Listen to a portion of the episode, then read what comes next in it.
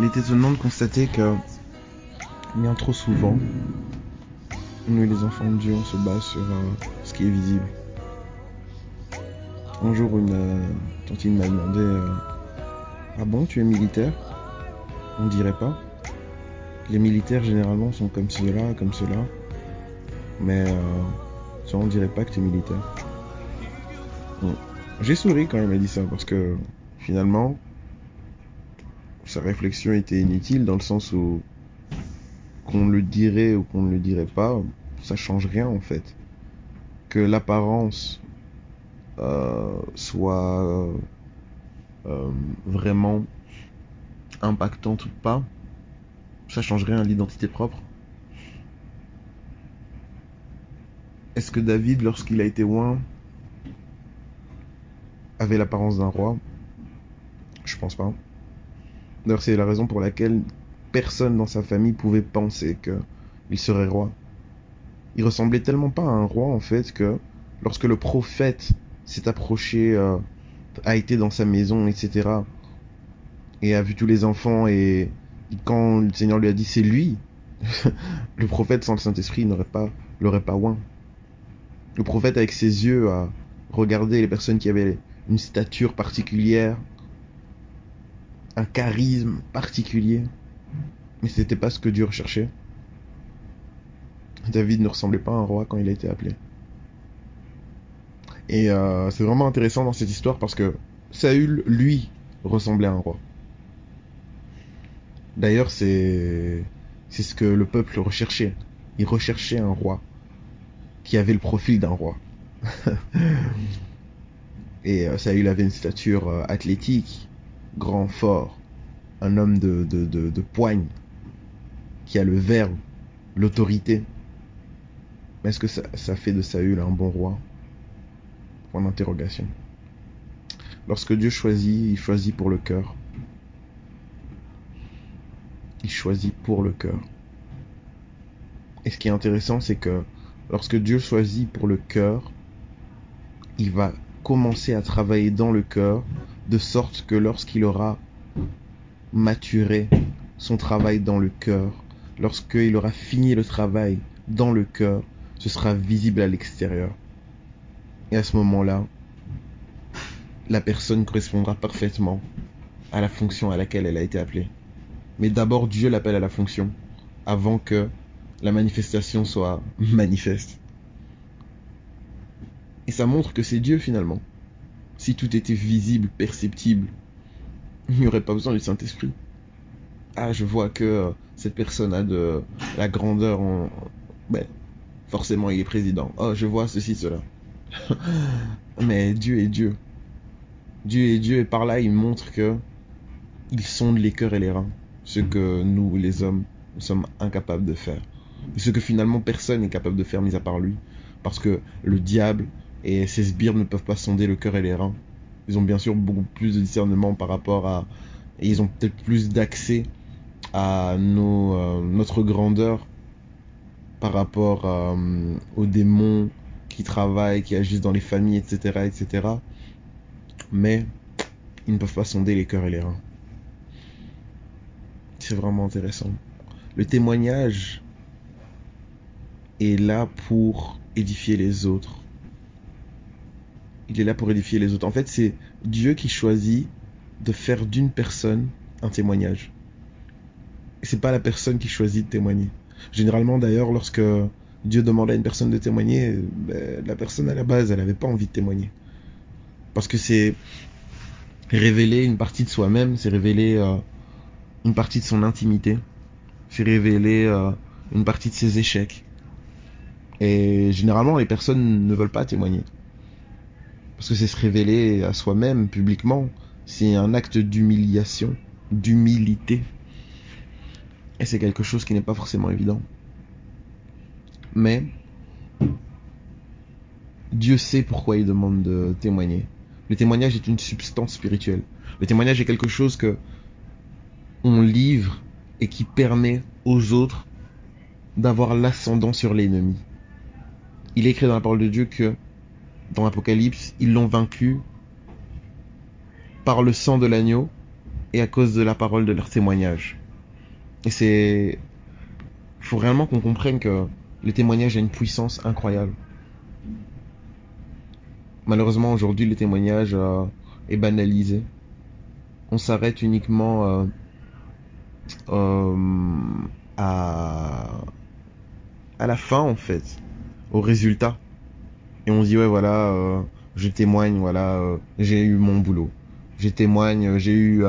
je suis enfin marié. Je témoigne, Dieu m'a fait du bien. Ok, oui, mais quel est le processus, en fait? Qu'est-ce qui, dans ton témoignage, permet aux autres de tout simplement bénéficier d'une substance spirituelle qui leur permettra à eux de combattre les mauvaises pensées que l'ennemi les envoie, leur envoie, les flèches enflammées que le- l'ennemi leur envoie? Qu'est-ce que tu offres au peuple de Dieu comme solution? Et c'est c'est vraiment intéressant. C'est vraiment intéressant de, constater ça en fait. C'est vraiment intéressant. Dieu fait de nous un témoignage. C'est pas en fait nous qui choisissons de témoigner, mais c'est Dieu qui fait de nous un témoignage. Vraiment, que Dieu nous aide, que Dieu nous aide, que Dieu nous aide. Et euh, par rapport à ça, juste, justement, euh, le, moi par rapport à mon témoignage, en fait, ce serait plus d'avoir le discernement des temps et des moments dans lesquels nous sommes, en fait. J'étais avec une amie au téléphone et cette amie m'a dit, waouh, tu dois être heureux. Parce que je voyageais, j'étais en Écosse quand je l'ai appelée. Elle m'a dit, tu dois être heureux. Tu dois être heureux. et lorsqu'elle m'a dit ça, je, suis rentré en moi-même en fait. Et je dis, en effet, je dois être heureux, mais heureux en fait. Et j'ai, je commençais à réfléchir, je dis, mais suis-je heureux en fait? Et là, c'est revenu en moi en fait, et merci Saint-Esprit pour ça, que j'ai toujours rêvé de voyager. Mais euh, j'ai jamais prié en disant Seigneur, je vais, j'ai envie de voyager.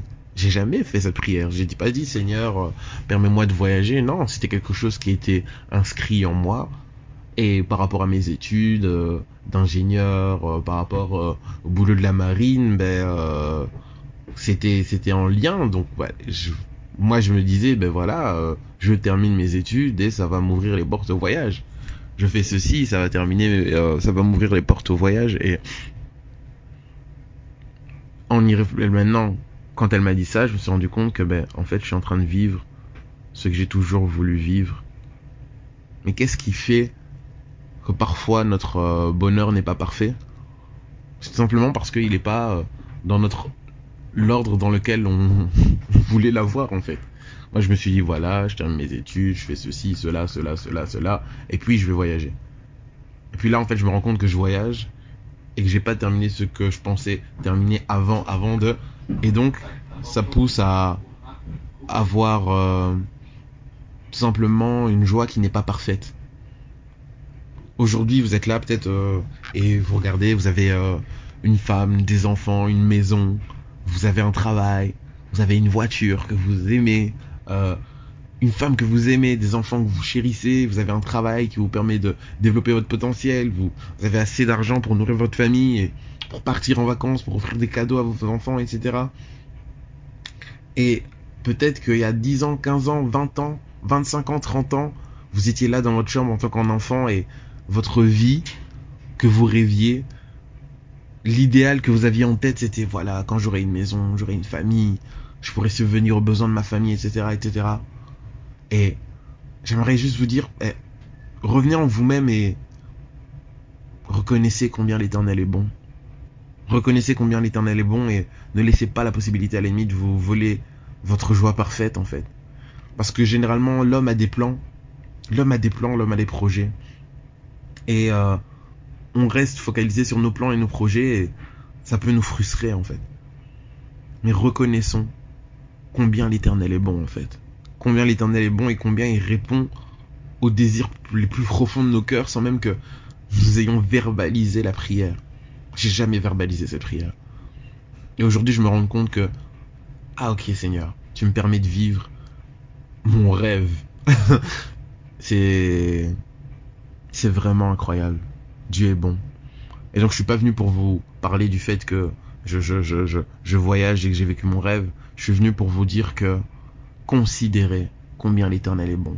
Considérez combien l'éternel répond aux prières et combien il vous a fait déjà du bien en fait. Combien il a, il a, il a répondu présent pour vous. Et vivez dans cette joie parfaite. Parce que vous êtes déjà en train de vivre vos rêves en fait. Vous aviez rêvé d'être marié, vous êtes marié. Vous aviez rêvé d'avoir un travail. Vous, aviez aspiré à terminer ses études. Vous y êtes arrivé. Contemplez combien l'éternel est bon et que votre joie soit, soit parfaite. Oui, vous avez peut-être encore d'autres désirs, oui, vous aspirez encore à autre chose, oui, mais que vos aspirations futures n'effacent pas les accomplissements du temps présent. Réjouissez-vous. Et que cette joie soit une force pour vous transporter vers les accomplissements futurs en contemplant la fidélité et la bonté de l'Éternel. Réjouissez-vous toujours dans le Seigneur. Réjouissez-vous. Donc, euh, merci Seigneur pour euh, tout ce qu'il fait. Que vraiment son nom soit élevé, sanctifié. Et il est, il est merveilleux. Il est merveilleux. Ici, en un an, j'ai fait plus de voyages que j'aurais pu même oser prétendre faire les cinq dernières années. Dieu est tout simplement merveilleux. Donc voilà. Soyez bénis.